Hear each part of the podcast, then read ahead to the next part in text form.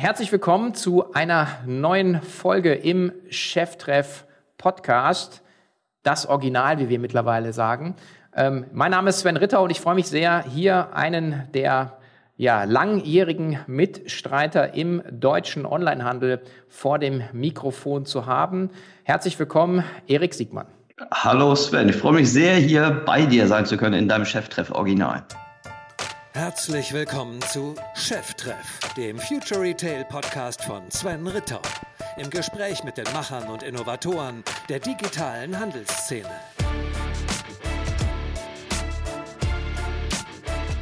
Genau, du bist, ja, ich hatte es gesagt, Urgestein seit 2000 unterwegs, aber für die, die dich nicht kennen, magst du dich einmal ganz kurz vorstellen? Ja, Urgestein, äh, Jahrgang 71. Ähm, äh, Vater von vier Kindern, ähm, Berliner, Neuhamburger. Ähm, ach, jetzt, wenn wir schon dabei sind bei der Vorstellung, ich bin nicht nur Vater von vier Kindern, sondern mittlerweile auch Opa. Also Urgestein, du kannst jetzt auch Opa, Opa Erik zu mir sagen. Und ähm, ja, ich lebe hier in Hamburg und bin wie so viele in dieser ersten E-Commerce-Welle aus der Unternehmensberatung in, äh, in den Handel und ins Online-Marketing gekommen. Dein, dein Hashtag ist ja der Blumenhändler. Das müssen wir jetzt mal ein bisschen ja. aufklären, glaube ich. Ja, ich habe ich hab wirklich, ich hab wirklich ähm, lange daran gearbeitet, A, einen gewissen Sachverstand aufzubauen, also vor allen Dingen im Online-Marketing. Über Blumen verstehe ich bis heute relativ wenig, aber ich war tatsächlich elf Jahre lang Blumenhändler äh, mit meiner eigenen Gründung äh, valentins.de, die äh, damals auch einen ähnlichen Gesellschafterkreis hatte wie, glaube ich, deine Gründung äh, bei, bei, bei Zuplus, nämlich ein, ein, ein Verlagshaus mit Sitz in Offenburg und, und, und, und München. Ähm, bin danach ähm, in unter unternehmerischen Rolle zur Blume 2000 Media AG hier nach Hamburg gekommen und äh, bin jetzt seit 2011 mit Digital Forward und meinen Mitstreiterinnen und Mitstreitern unterwegs und wir helfen dort größeren Advertisern, ihr Online-Marketing besser zu machen, effizienter oder mehr, mehr wachsen. Aber im Blumenhandel kann man mal sagen, habe ich Online-Marketing gelernt. Und das ist gar nicht so trivial. Ich würde sagen, ähm, wer, wer im E-Commerce, aus meiner Sicht ist E-Commerce sowieso die ideale Schule, um effizienten, um effizientes Digital-Marketing zu machen. Äh, bei Blumen ist es besonders herausfordernd, denn bei Blumen ist der Warenkorbwert relativ gering und das Nachkaufverhalten, gerade wenn es um Geschenke geht, auch gering. Das heißt, man muss in der Lage sein, äh, Neukundengewinnung, sagen wir mal bummelig, äh, unter, unter sechs, vielleicht auch fünf Euro äh, zu generieren, braucht davon aber jedes Jahr, um halbwegs wachsen zu können, eine, eine relevant hohe sechsstellige Anzahl an, an Neukunden. Also das, so bin ich im Grunde zum, zum, zum Blumenhandel und aber auch zum Digitalmarketing gekommen. Und du hast jetzt noch unterschlagen, dass man Blumen natürlich sehr, sehr anlassbezogen kauft. Ähm, und ich würde sagen, also wahrscheinlich zwei große Events und dann halt Geburtstage, oder? Ja, das ist halt die große Kunst. Und ich weiß nicht, wie es bei dir war. Ähm, du hast dich ja vermutlich auch bewusst irgendwie für Tierfutter entschieden. Eine ähm, lange Analyse, die der vorausgegangen ist. Genau. bei uns war das ganz trivial. Wir ähm, wir sind auf Blumen gekommen, weil damals ProFlowers und 100 Flowers äh, in den Staaten, also wir schreiben das Jahr 99, und äh, ProFlowers und 100 Flowers haben damals äh, Börsengänge gemacht. Und dadurch war die, die Coverage, also die, die Analystensituation für dieses Segment sehr, sehr gut. Ähm, und das waren damals schon irgendwie Unicorns. Was man, ähm, was man in den Analystenreports nicht gesehen hat, ist diese hohe Anlassabhängigkeit. Äh, das ist gut für die Neukundengewinnung, wenn Anlässe sind. Das ist aber schlecht, um ein Unternehmen dauerhaft wachsen äh, zu lassen. Vor allen Dingen damals hatten wir noch nicht äh, Modelle wie die Plattformökonomie heute, sondern damals haben wir, muss man ehrlich sagen, in den 2000 2000er und 2010er Jahren haben wir ja alle auch sehr stark von einer Migration aus dem Offline-Handel in Online-Handel äh, profitiert. Das ist ja nicht nur jedes Mal aufgrund der Genialität der Marketingkonzepte entstanden, sondern das war einfach eine, eine konsumentengetriebene Migrationsbewegung, die wir halt vielleicht besser abgeschöpft haben als andere. Ähm, aber die große Kunst im, im, im, im E-Commerce ja grundsätzlich ist am Grunde, im Grunde die, die Kundenlebenswerte äh, größer zu halten als die Kundenakquisitionskosten.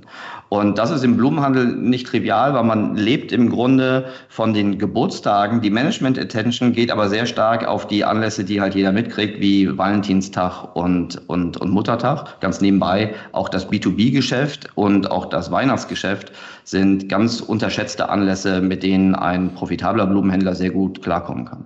Mhm. B2B heißt dann, also ähm, man hat einfach immer frische Blumen im Büro, oder? Oder ist das? Nee, das ist, ja, also es gibt so zwei Märkte und gerade so die letzten Generationen der Blumen-Startups haben sich sehr stark an diese, in dieses Selbstexmo äh, Selbstversorgersegment äh, reingedacht. Ähm, aber wenn wir über das das, was unsere Eltern noch als äh, Florop-Segment äh, kennengelernt haben, spricht, meint man im Grunde Geschenke. Und wir als, als Blumenversender ähm, sind im Grunde ein Supplier für Kundenbindung.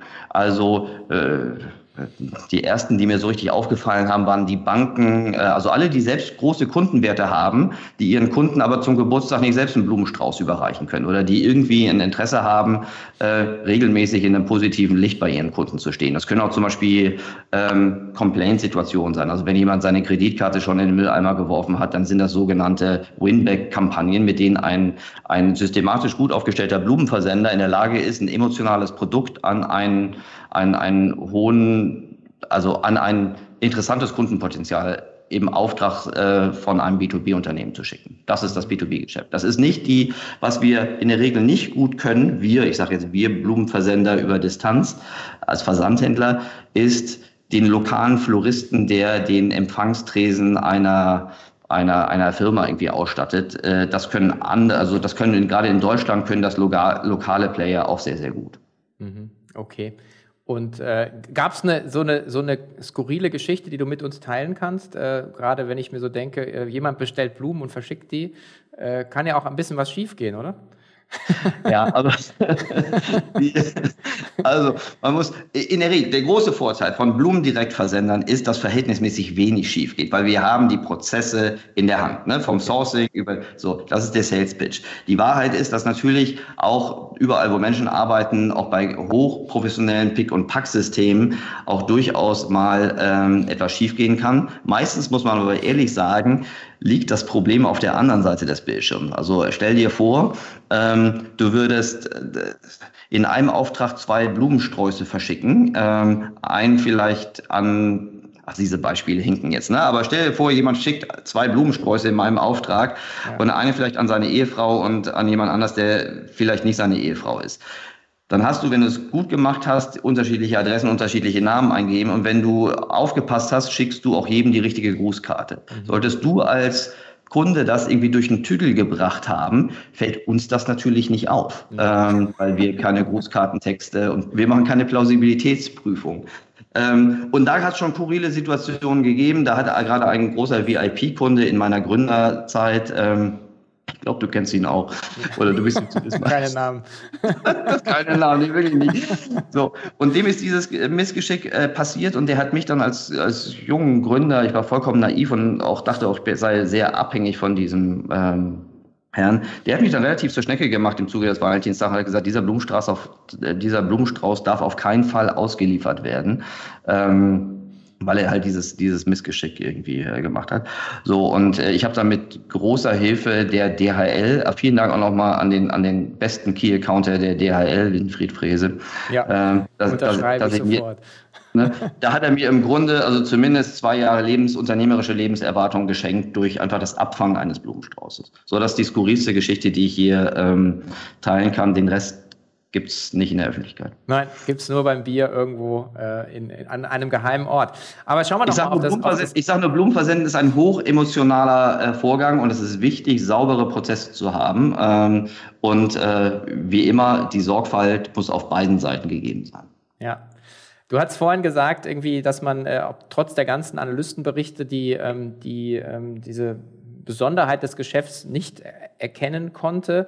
Und äh, ich kann ja auch mal was gestehen. Also wir haben natürlich, äh, es waren auch inspiriert aus den USA mit Pets.com. Also ähm, und äh, haben äh, natürlich auch immer gesagt, ja, ja, das ist doch wunderbar. Futter ist äh, wiederkehrende Bedarfe.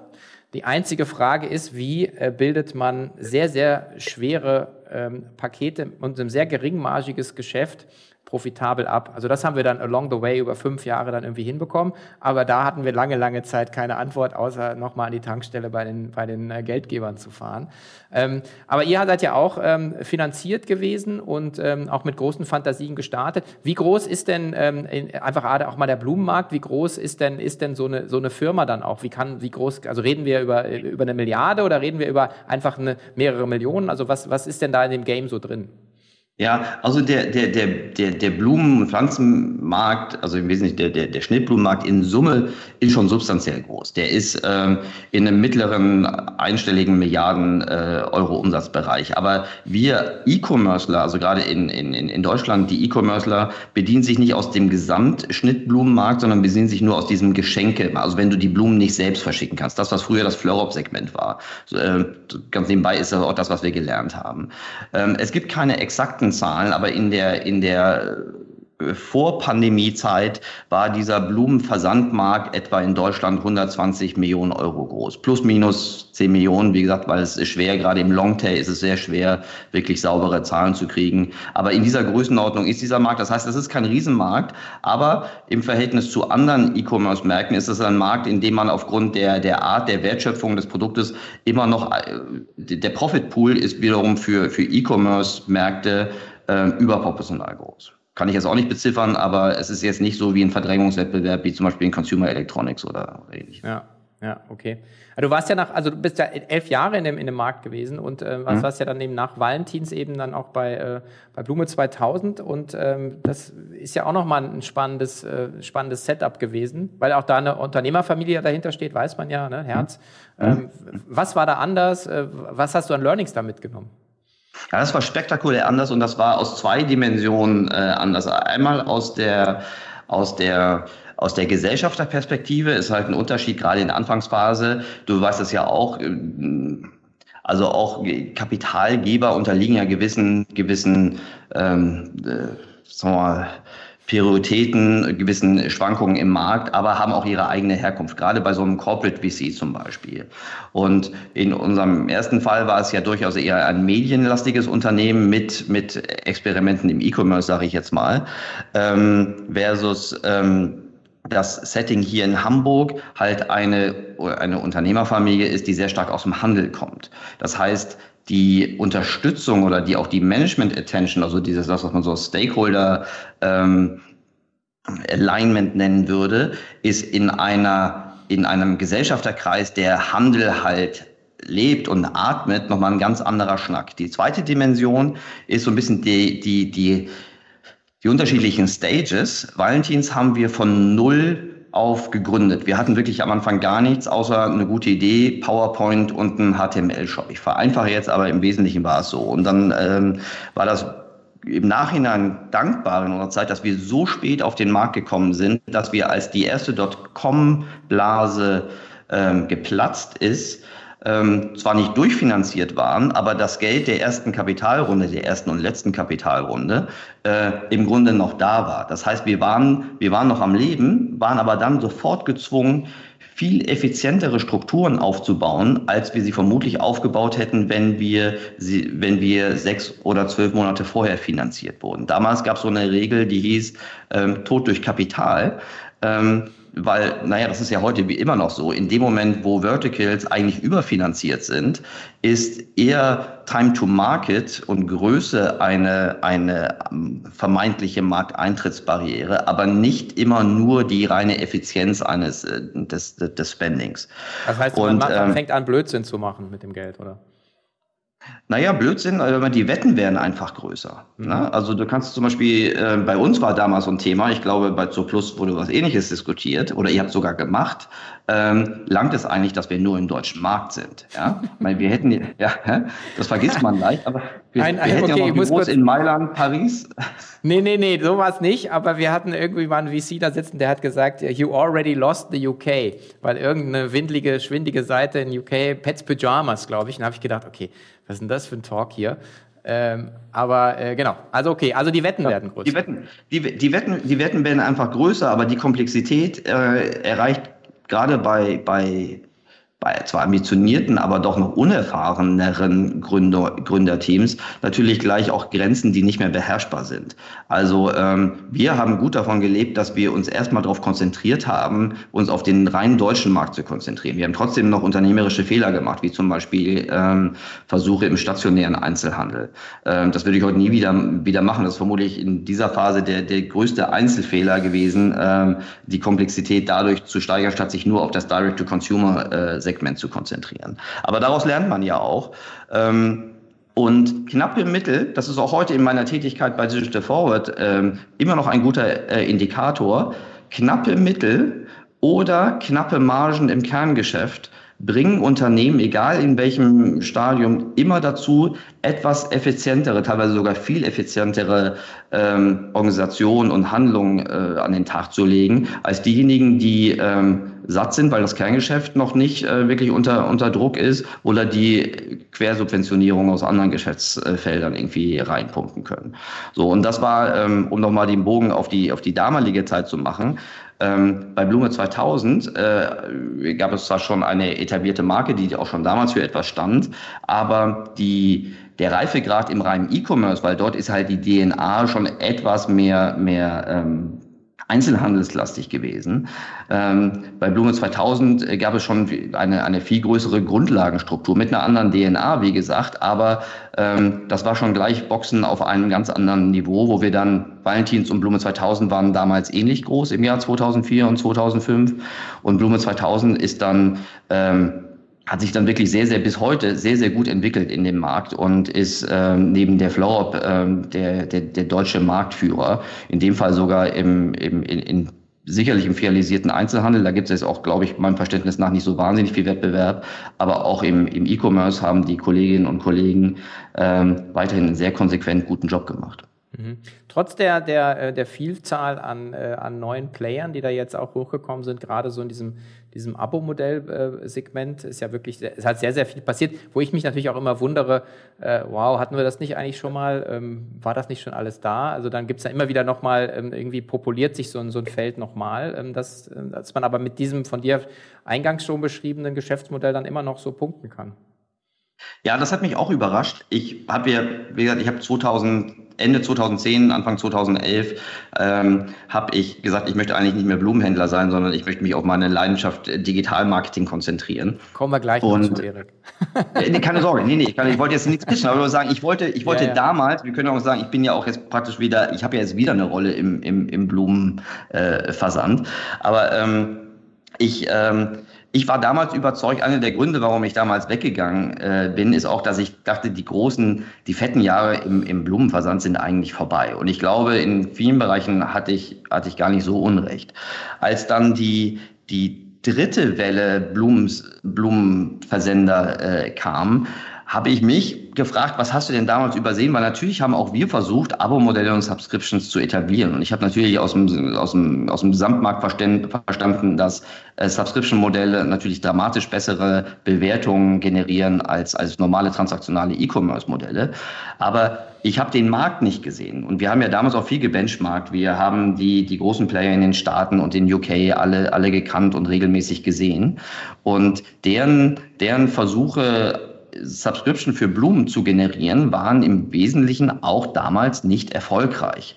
Ähm, ich bin mir nicht ganz sicher, ob diese Information irgendwie vollkommen verschwiegen wurde oder einfach nur anders eingeschätzt wurde. Aber es ist verhältnismäßig schwer, ein Abo-Modell zu generieren in Märkten, wo die Preisunterschiede im lokalen Einzelhandel gering sind bis kaum wahrnehmbar, aber vor allen Dingen die Versorgungslage eher überversorgt ist. Also wir haben in Deutschland eine Vielzahl an Möglichkeiten, Blumen zu, äh, zu bekommen. Äh, wir haben anders als jetzt zum Beispiel in Teilen von den Vereinigten Staaten, wo es über teilweise über 80 Meilen Abstand keine, kein, kein Blumengeschäft gibt, haben wir hier neben dem ganzen LEH halt eine große Dichte an, an Blumenhändlern. Deshalb war ich damals sehr, sehr skeptisch, als diese, als diese, als diese dritte Welle in Deutschland mit Subscription Base irgendwie rauskam, dass die, dass die erfolgreich sein könne. Ähm, aber ich wurde ja danach nochmal eines besser. Also ich glaube, die waren auch nur so mittelerfolgreich, wenn überhaupt. Mhm. Aber es gibt ja gerade auch jetzt nochmal eine große, fast vierte Welle an, an Blumen Blumenfinanzierung, also Stichwort äh, Blumen Wild, Freddy Flowers, ähm, Colvin in, in, in, in, in Spanien, die alle sehr, sehr große Finanzierungsrunden abgeschlossen haben, wo auch ähm, Subscription ein Teil der Equity Story ist. Und da bin ich sehr gespannt, wie sich das, wie sich das darstellen wird. Auf jeden Fall ist wieder Bewegung im Markt der, der Blumenversender. Mhm. Also nochmal ein gutes Stichwort, weil irgendwie ich bin ja immer irgendwie, also das für mich das Paradoxon äh, war immer das Wort Frische. Also es war mhm. ja immer so, und, und ich denke mir so, ja, okay, also du schickst halt Blumen äh, durch die Gegend. Warum ist, äh, ist das, das, die Versandblume frischer? Also ich möchte das jetzt wirklich ein für alle ja. Mal geklärt haben. Warum ist die Versandblume ja. frischer als die, die ich beim Blumenladen bekomme? Nun folgt eine kurze Werbung in eigener Sache. Und zwar für den neuesten K5 Podcast, den Female in Retail Podcast. Im Female in Retail Podcast, moderiert von Verena Schlübmann und Verena Lindner, geht es um weibliche Erfolgsgeschichten im digitalen Handel und darüber hinaus. In den Gesprächen mit spannenden Persönlichkeiten geht es neben dem erfolgreichen Business auch um unternehmerische Erfahrungen und Herausforderungen auf dem Karriereweg. Ihre weiblichen Gäste teilen ihren ganz persönlichen Purpose und geben Tipps fürs Netzwerken. Den beiden Moderatorinnen liegt es besonders am Herzen, die Learnings und Stories ihrer Gäste zu teilen, um inspirierenden Frauen mehr Sichtbarkeit zu geben. Die Interviews sollen außerdem anderen Frauen Mut machen, selbst aktiv zu werden und ihre Vision weiter zu verfolgen. Hör doch gerne mal rein. Unseren Podcast gibt es auf allen gängigen Podcast-Streaming-Plattformen und in den Shownotes findest du auch einen Link dazu. Viel Spaß dabei! Also auch da kann man es nicht pauschalisieren, aber im Grunde, also in den großen Zügen äh, ist es so. Das liegt daran, wie der traditionelle, der, der fragmentierte, traditionelle Blumenfachhandel organisiert ist. Der Weg einer, wir haben damals, und das bis heute nicht wesentlich anders, wir haben damals einfach mal den Weg einer Blume von der Vase rückwärts verfolgt und haben geguckt, wie viel Zeit und in Klammern auch Marge äh, geht eigentlich auf jeder Handelsstufe verloren. Und es ist halt so, dass ähm, gerade im Einzelhandel, im, im, im, im Großhandel, auf den Auktionen und beim, beim, beim, beim Produzenten ähm, die Situation wie Obst und Gemüse in den 70er Jahren immer noch herrscht, dass jede der Handelsstufen im Grunde nicht weiß, was die drüber oder drunter liegende Stufe wirklich an Angebot oder an Bedarf zur Verfügung hat. Das heißt, die disponieren alle mehr oder weniger auf Verdacht. Und bei frischen Waren ist natürlich die, die Bevorratungsmöglichkeit ähm, begrenzt, wobei man Blumen auch durchaus lange transportieren kann, also mehr als der Konsument so wahrnimmt, äh, transportieren und idealerweise auch kühlen kann. Ich meine, Blumen kommen jetzt, man muss fast sagen, leider auch, auch sehr stark aus, aus anderen Kontinenten als, als Europa. Ähm, aber natürlich kann das nicht im Sinne des Erfinders sein, dass mehr oder weniger die, die, die, die, die, die Produkte, die Rohstoffe so lange auf den Handelsstufen verbleiben, bis sie dann wirklich abfließen.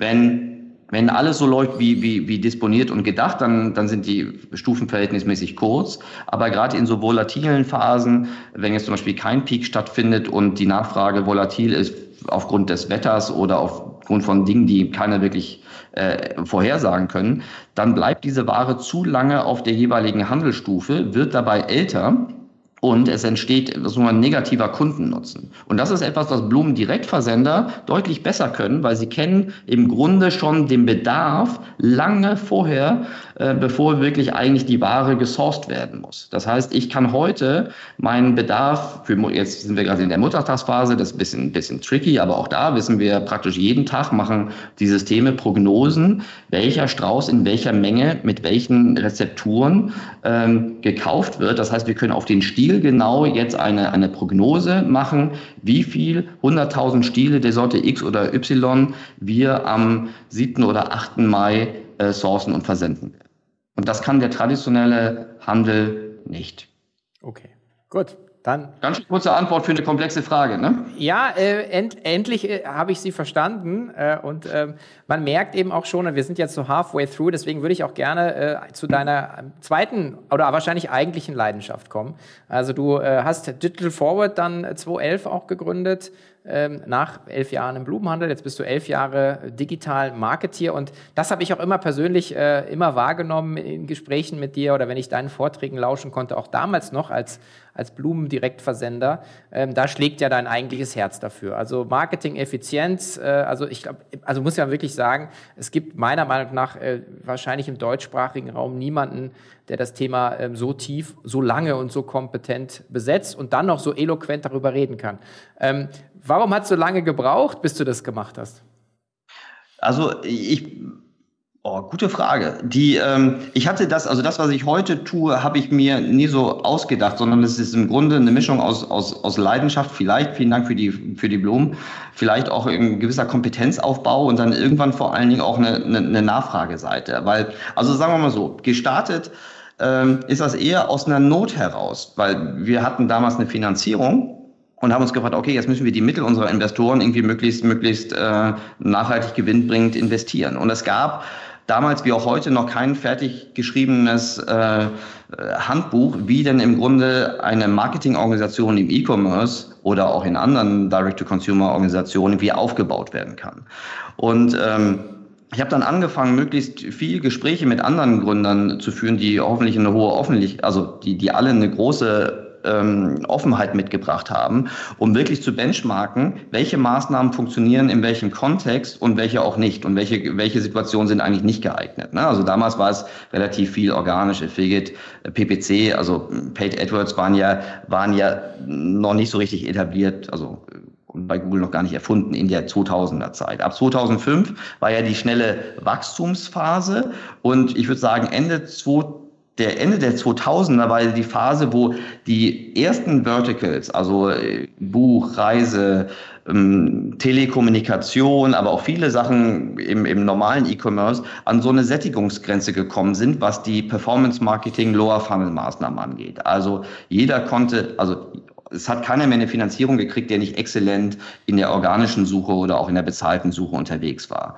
Das Korrelieren von Transaktionen zu Kosten und zu Kunden äh, hatte ein Unternehmen, was in den späten 2000er Jahren äh, geboren wird, natürlich notgedrungen schon, schon, schon, schon, schon, schon beherrscht. Anders hätten die sich gar nicht in dem Markt etablieren oder gerade festhalten können. Aber dieses Wissen ist bis heute aus meiner Sicht ungleich verteilt und die Ehrlichkeit über das, was funktioniert und was funktioniert nicht, in welchem Umfall, was sind eigentlich das, was sind die wirklichen Herausforderungen, die Marketing gerade, gerade, also Digitalmarketing vor allen Dingen gerade mit sich bringt. Wobei man kann das digital schon fast weglassen, weil das ist natürlich deutlich, deutlich verwobener, als es noch äh, früher war.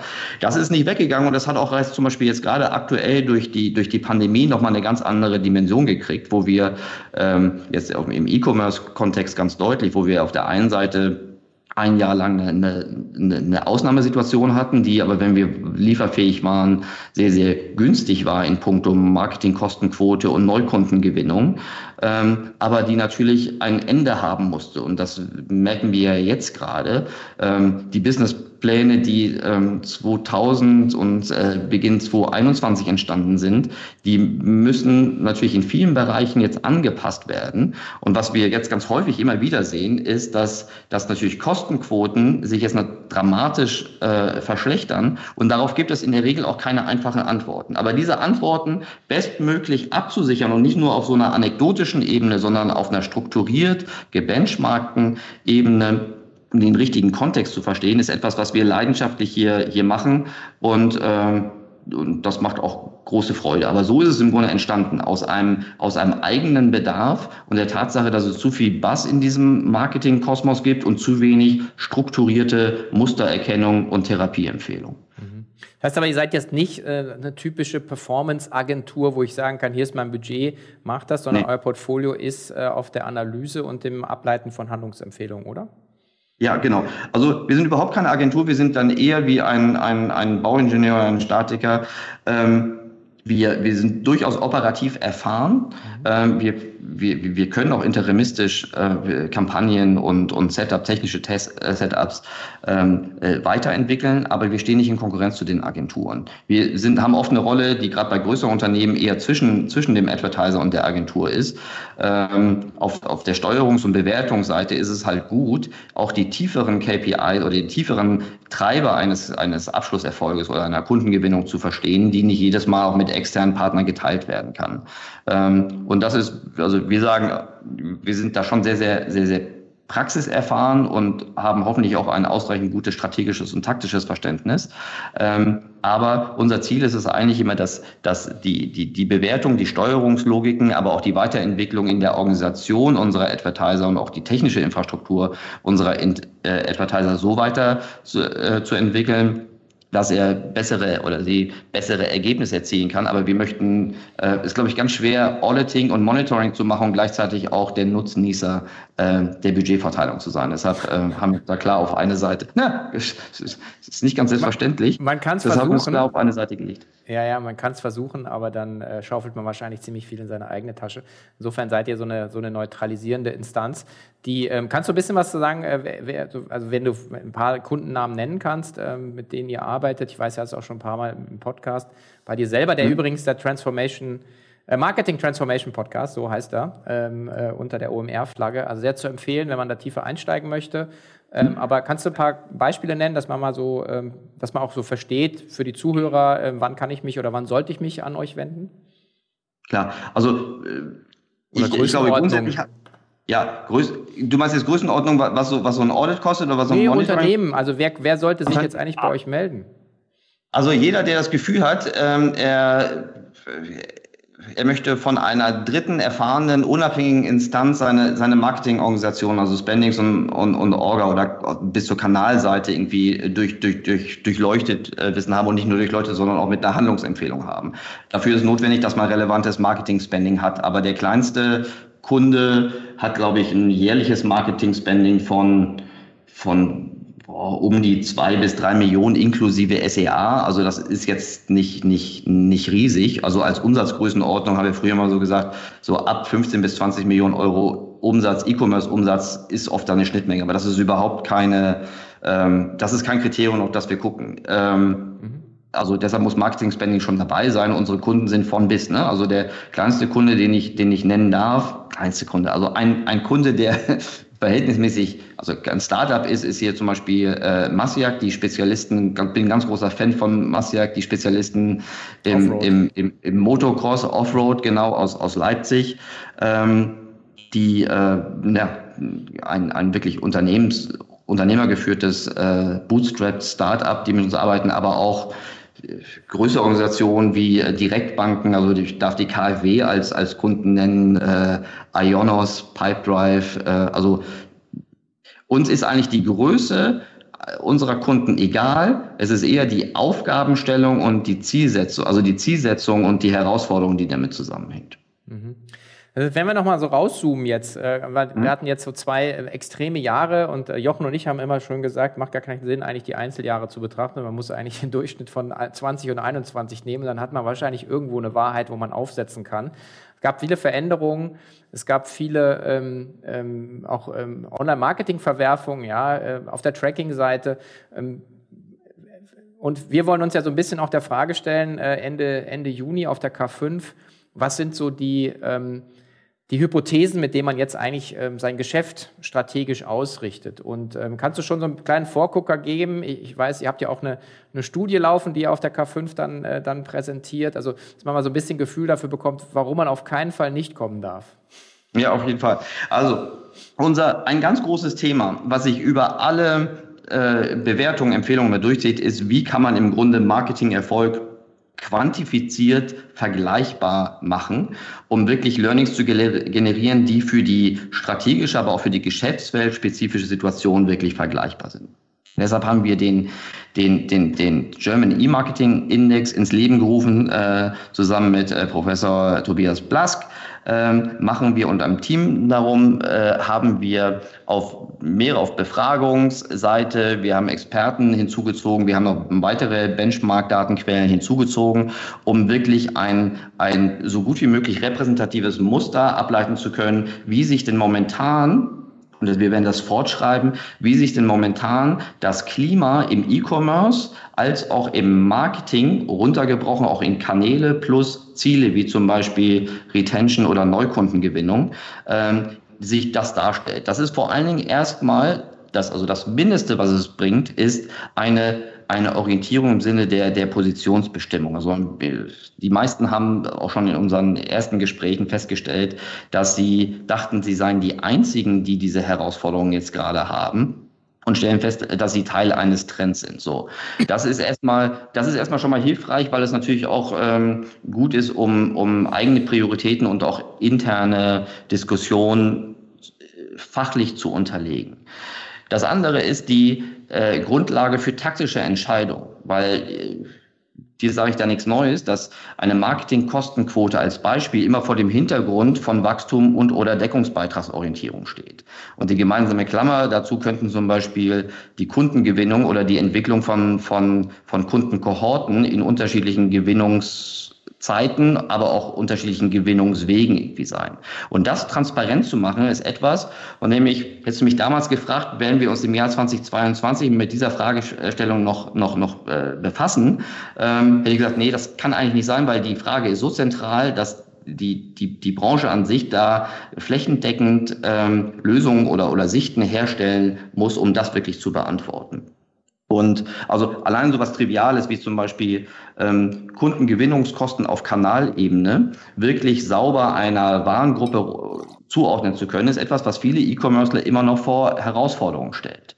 Ähm, jetzt gerade auch, weil wir jetzt im Zuge der, der, der, der Plattformabhängigkeit jetzt auch die Gewinnung nicht mehr nur rein aufs Marketing ähm, korrelieren können, sondern zum Beispiel auch die, ähm, die Deckungsbeitragsfähigkeit, also die Margensituation, weil wir schwankende Preise haben, äh, auch mit reinrechnen muss. Also es hört im Grunde nie auf, das äh, bessere Steuerungssystem entwickeln zu können, wenn man wirklich sich marktkonform und vor allen Dingen nachhaltig profitabel am Markt äh, positionieren möchte.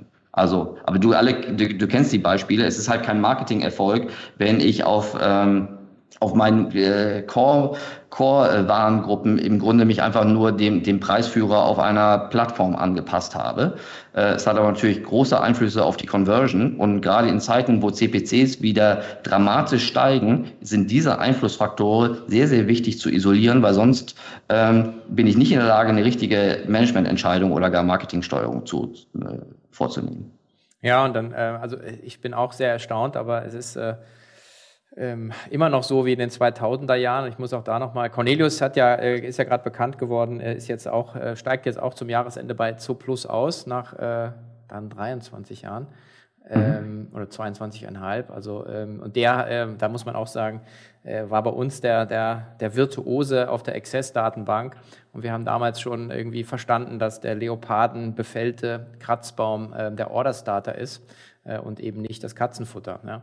Also, ähm, aber in der Tiefe, ähm, glaube ich, hat sich nichts geändert. Muss man einfach verstehen, ähm, genau, was über den, den Kundenlebenszyklus letzten Endes funktioniert. Was kann ich mir leisten? Ähm, was funktioniert hinten raus? Äh, und du hast gesagt, eben das Beispiel Blumen ganz anders, kaum Folgegeschäft. Das heißt, ich muss auf der ersten Order profitabel sein, ist halt was anderes, wenn ich weiß, ich habe den Kunden mehr oder weniger zehn Jahre, aber das ist halt, ähm, aber ich glaube, es schon, es gibt einfach eine Daseinsberechtigung für das, was, was, was ihr tut.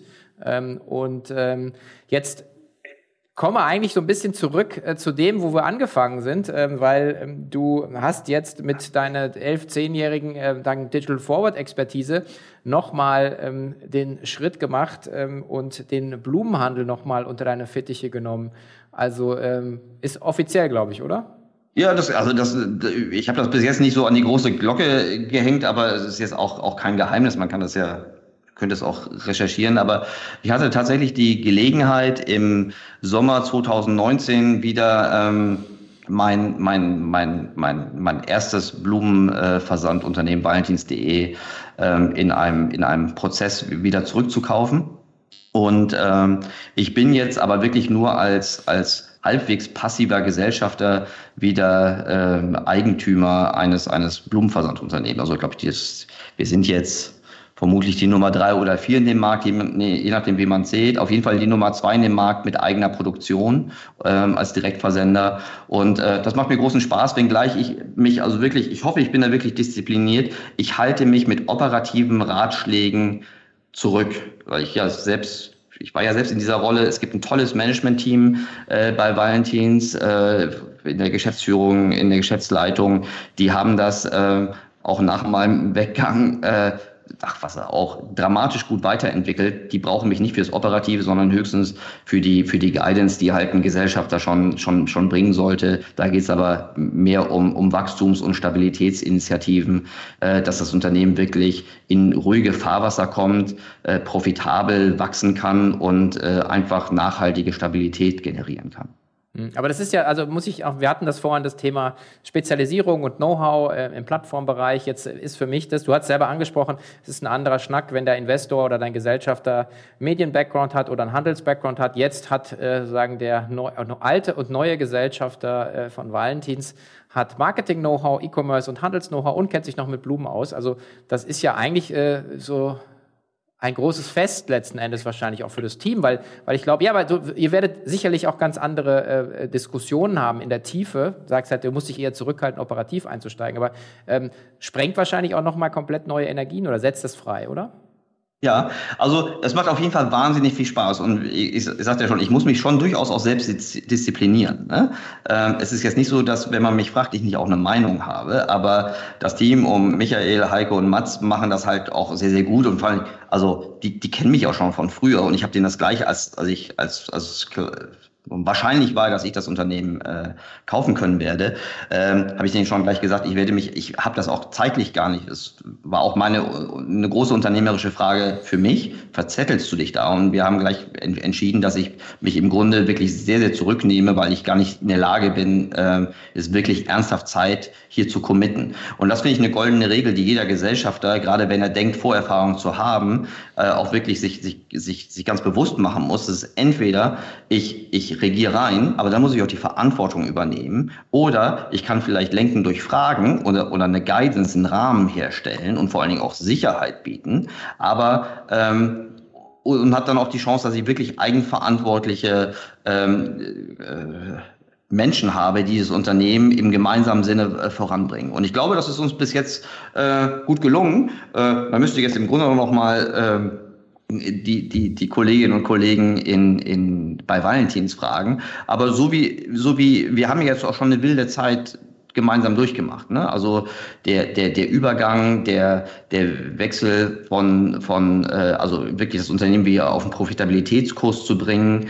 Dann kam die Pandemie, da dachten wir kurz alles, ist alles wieder Essig. Äh, in Wirklichkeit war, war, hat das zwar riesige organisatorische und prozessuale Herausforderungen mit sich gebracht, aber es hat sich jetzt gezeigt, dass auch nicht nur während der Pandemie, sondern in der Zeit nach der, also nach den äh, Begegnungsbeschränkungen, ähm, das Unternehmen weiterhin auf einem ja mehr als doppelt so hohen Umsatzniveau äh, agiert, bei einer natürlich ganz anderen äh, Stabilität mit, mit, mit viel gesunderen äh, Deckungsbeitragssituationen, als es vielleicht in der Vergangenheit nötig war. So deshalb und deshalb äh, finde ich das äh, Klar, ist viel glücklich gelaufen, aber ich finde dieses Thema äh, Governance im, im Sinne von Verantwortung äh, klar verteilen und nicht immer nur reinregieren, wenn es vielleicht gerade opportun sein scheint, finde ich eine ganz, eine ganz wichtige Unterteilung. Ja, ja, und ähm, ich, es gibt so schöne Beispiele ähm, und äh, muss jetzt einfach auch dann loswerden. Ähm, es ist meistens dann so, wenn man das Unternehmen nochmal zurückkauft und dann irgendwann wieder verkauft, dann macht man eigentlich wahrscheinlich das, weil man sehr, sehr viel mehr richtig macht, als man vorher bei, bei in der Abteilung Jugend forscht.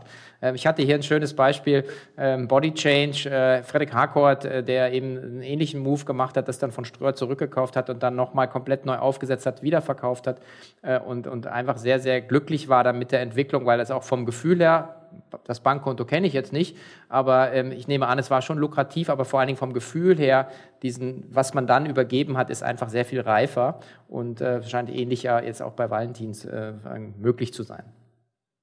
Ja, also wir, wir fühlen uns wirklich sehr, sehr wohl mit dieser Zeit. Also gerade auch, ich habe ja auch Einblick in andere E-Commerce-Modelle und wir haben jetzt zum Glück nicht die Situation, dass wir im Verhältnis zu 2020, 2021 jetzt wieder um 30 Prozent zurückgefallen sind, mhm. sondern wir sind jetzt mehr oder weniger im dritten Jahr der Pandemie auf einem ähnlichen Niveau wie zu unseren Rekordjahren. Und das bringt uns auch einfach die Zeit, wirklich uns, uns bei unseren Bestandskunden ähm, weiter, weiter immer wieder ins Gedächtnis zu rufen und, ähm, und uns dort zu verbessern, aber auch wieder, äh, zwar sehr vorsichtig, aber auch wieder in Wachstumsinitiativen äh, zu engagieren. Also es ist auch kein Geheimnis, Valentins ist davor wenig, wenig gewachsen. Wir haben aber eine unglaublich loyale, loyale äh, Customer Base Und äh, das ist etwas, was ich ja sonst auch immer predige, dass im Grunde Retention-Maßnahmen im Verhältnis zu den akquisitorischen Maßnahmen eigentlich zu wenig Management-Fokus äh, kriegen. Und das ist etwas, was wir jetzt super gut bei Valentins aufbauen können. Und da bin ich sicher, dass wir noch einiges ähm, zu erreichen haben. Mhm. Super, Erik, 45 Minuten. Ähm, der berühmte Inlandsflug, den gibt es ja nicht mehr, keiner fliegt mehr. ähm, aber ich fliege nächste Woche mal wieder nach Berlin, habe ich mir gedacht, ich will mir mal den Flughafen angucken. Habe ihn ja, auch CO2 kompensiert. Ähm, also das habe ich schon gemacht. Haben wir was vergessen? Ich glaube nicht, oder? Nee, ich denke, ich glaube, wir haben einen guten Rund. Wir müssen auf jeden Fall nochmal auf die K5 hinweisen. Ich glaube, das hast du heute noch gar nicht gemacht. Äh, aber ich freue mich sehr, äh, wieder, wieder viele Kolleginnen und Kollegen auf der K5 im Estrell zu sehen. Genau. Und äh, Erik, du hast, äh, hast da einen Slot. Ähm 90 Minuten und du präsentierst auch die Ergebnisse der Studie. Also da muss man definitiv ja. da sein, wenn man sich für das Thema interessiert. Und äh, alle, die, die nicht da sind, werden definitiv einen Wettbewerbsnachteil haben. Insofern äh, sehen wir uns am 29. und 30. Juni in Berlin auf der K5 und davor wahrscheinlich in Person beim lieben Philipp auf der UMR. Also, danke dir, Erik. Vielen Dank, Sven. Ciao.